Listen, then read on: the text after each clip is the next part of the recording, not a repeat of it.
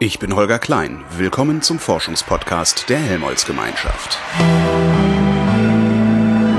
Resonator.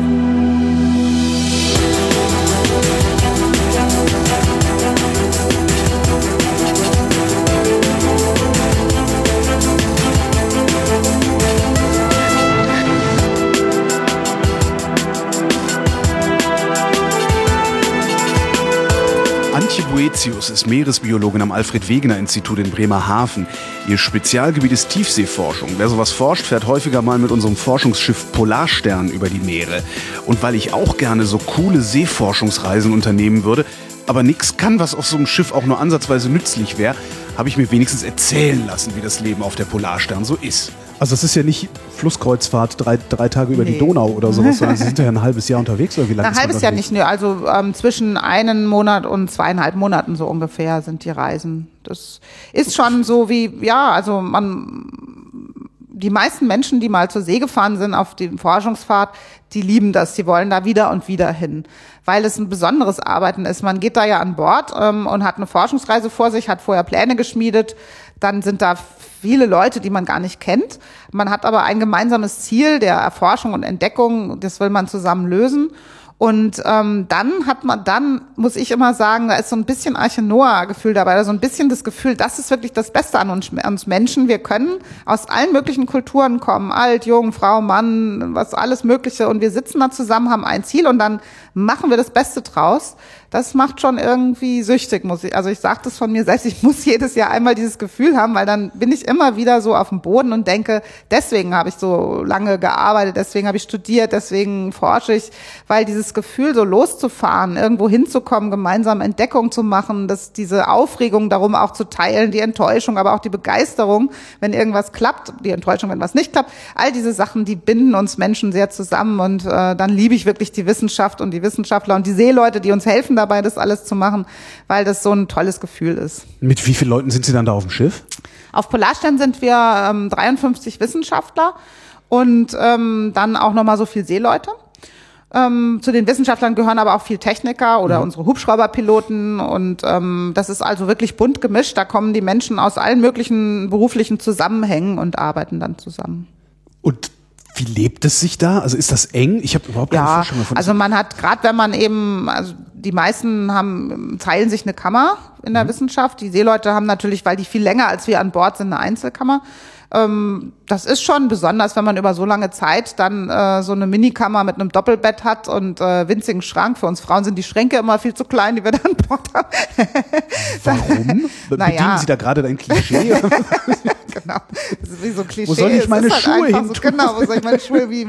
Naja, man hat ja schon, das ist ja einfach trotzdem ein, äh, so soziale Begegnung und Mhm. ähm, wenn man so zweieinhalb Monate da auf dem Schiff rumsitzt, will man ja trotzdem nicht immer dasselbe T-Shirt jeden Tag anhaben und so weiter.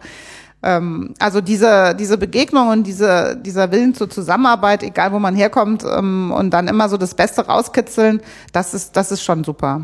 Arbeiten Sie da durchgehend auf diesem, Ja. auf, auf diesem Schiff? Das Schiff muss immer rund um die Uhr arbeiten. Das ist ja eben sehr teuer, so ein Schiff zu betreiben. Und deswegen arbeiten alle mehr oder weniger in Schichten. Ähm, Also es gibt immer Leute, des Nachts, am Morgen, auch sonntags, immer wird, hängt irgendein Gerät draußen. Immer macht das Schiff gerade irgendwas.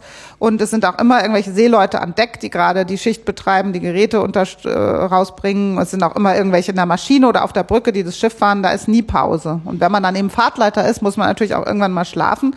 Dann muss man eben das so eingerichtet haben, dass jemand anders die Verantwortung in der Nacht oder am Tag übernimmt und dann die Station leitet und dass das alles so läuft. Das ist, braucht schon eine ganz enge Teamarbeit.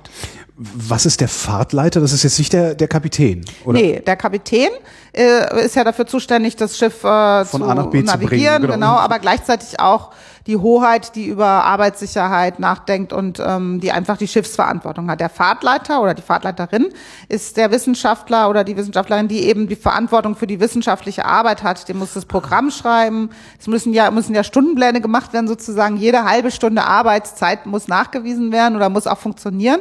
Und das kann man sich so vorstellen. Da macht man steht man morgens auf, macht einen Plan um 8 Uhr geht die äh, geht der Multicorer zu Wasser, dann ist es Viertel vor acht, dann heißt es auf einmal, oh die Lampe ist durchgebrannt, wir müssen jetzt ein anderes Gerät. Dann muss man jetzt irgendjemand holen, der schnell mit einem anderen Gerät, muss man den nächsten sagen, so du bist jetzt erst dann und dann dran, weil der Plan hat sich gerade geändert. Also man ist die ganze Zeit mit diesen 50 Leuten dabei, zu sichern, dass man die beste Nutzung der Zeit rausbekommt, dass alle ihre Proben kriegen, alle ihre Wünsche erfüllt kriegen, aber es ist nie so, wie man sie halt eben geplant hat, weil natürlich kann alles sich immer verändern. Es kommt ein Sturm auf, da muss man weg, woanders weiter forschen und all diese Sachen gilt es zu bedenken und zu organisieren und das macht eben der Fahrtleiter. Haben Sie auf dem Schiff denn persönlich auch Freizeit? Ja klar, man muss sich ja mal erholen. Also ähm, meistens ist es dann so, äh, alle versuchen irgendwie ein bisschen Sport nebenher zu machen. Ähm, der Fahrtleiter, der Draußen immer auf dem Deck im Kreis rennen. Zum oder? Beispiel. Ah, ja, okay. Oder es gibt immer einen Sportraum eigentlich, wo man ein bisschen Training, Fitnesstraining machen kann. Auf Polarstern haben wir natürlich unseren geliebten äh, kleinen äh, Swimmingpool, wo man mal Wasserball spielen kann. Es gibt einen Swimmingpool? Einen winzigen, ja, der ist äh, wirklich, der ist klein, aber der hilft trotzdem mal zu vergessen, dass man die ganze Zeit am Schuften ist oder draußen am Frieren ist und so. Da oder man hat eben eine kleine Bibliothek, da kann man sich mal hinsetzen, einen Sessel und ein Buch lesen. Ähm, es gibt äh, Fernsehen natürlich, man kann mal einen Film gucken. Also man hat nicht Fernsehempfang, aber man kann dort äh, Videofilme einschmeißen oder so, so, so Erholungs- oder die Mahlzeiten sind eigentlich die zentralen Erholungsmöglichkeiten. Der wichtigste Mann an Bord ist ja ansonsten der Schiffskoch.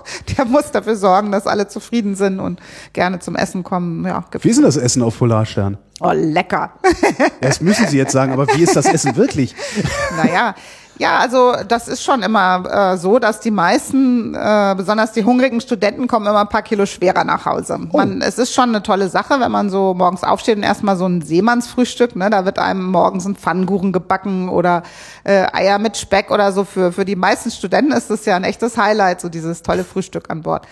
Ähm, ich selber bin ja der Nullfrühstücker. Ich ähm, brauche immer meinen Kaffee erstmal und muss dann wach werden. Aber ich genieße es auch sehr, dass man da mittags irgendwie von da seiner Schicht kommt. Dann steht da die dampfende Suppe und oder abends, wenn man sich mal ein bisschen ruhiger hinsetzen kann, dann gibt's, da wird immer was gemacht von der Küche. Die be bemüht sich wirklich sehr, einen vergessen zu lassen, dass man jetzt schon zwei Monate in der Arktis sitzt und nur Eis um sich rum hat. Was ja immer schade ist natürlich, dass man, dass das Gemüse und das Obst nie so lange hält. Also ähm, wir, wir haben zwar, müssen, haben zwar keine Angst vor Skorbut, weil, ähm, aber irgendwann ist es dann halt nur noch Weißkohl und Rotkohl und ähm, dann sehnt man sich nach seinem Sträußchen Petersilie oder irgend sowas. Das ist schon, das ist jetzt halt nicht voll Luxus, aber es ist schon toll, was die Schiffsköche da immer zaubern. Wie lang sind denn Ihre Schichten dann da?